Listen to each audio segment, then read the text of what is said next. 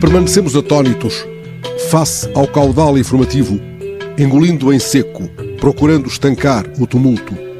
Algumas imagens destes dias, captadas na velocidade insana dos ecrãs ou na imóvel incomodidade de uma foto ou de uma breve de jornal, onde quer que tenham ocorrido, permanecerão em roda livre como perda e infortúnio nossos. Aquele caso passado em Belgrano, o bairro nobre de Buenos Aires, contado no jornal El Clarim. Um grupo de vizinhos ameaça levar a tribunal a médica que foi morar para o prédio onde vivem, se ela circular pelo edifício, pois representa um alto risco devido à sua profissão. Na carta dirigida à inclina do terceiro 16, eles intimam-na a que não circule na zona comum do prédio e a que evite tocar nos picaportes, as maçanetas das portas e nos corrimões. Mais reclamam que não aceda ao terraço. Por quantos destes energúmenos lutará ela, se necessário, nos cuidados intensivos? Com quantos teria imaginado uma dança de milonga no coreto da Praça de Barrancas quando passar este nevoeiro?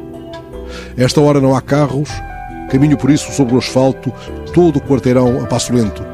Gasto no percurso cerca de 15 minutos, o exato tempo de que dispõe o padre José Luís Sanches para as últimas palavras a dois dos tantos velhos que faz hoje uma semana foram a enterrar no cemitério sul de Madrid.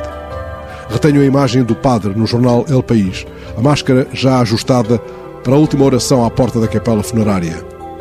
Um dos caixões leva uma mulher de 100 anos, de quem ninguém se foi despedir. O padre tem sete minutos para as palavras de despedida a cada um dos velhos que morreram.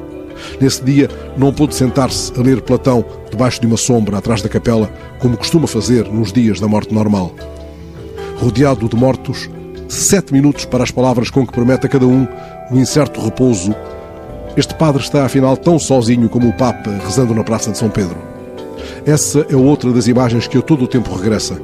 E aquela captada por um repórter fotográfico da France Press, mostrando a desinfecção do Muro das Lamentações, ou ainda aquela das estátuas com máscaras sanitárias, num complexo residencial no estado de Maryland, ou ainda aquela de um artista de rua montando o seu gigantesco mural numa parede de Dakar, com um incitamento dramático a que todos se defendam.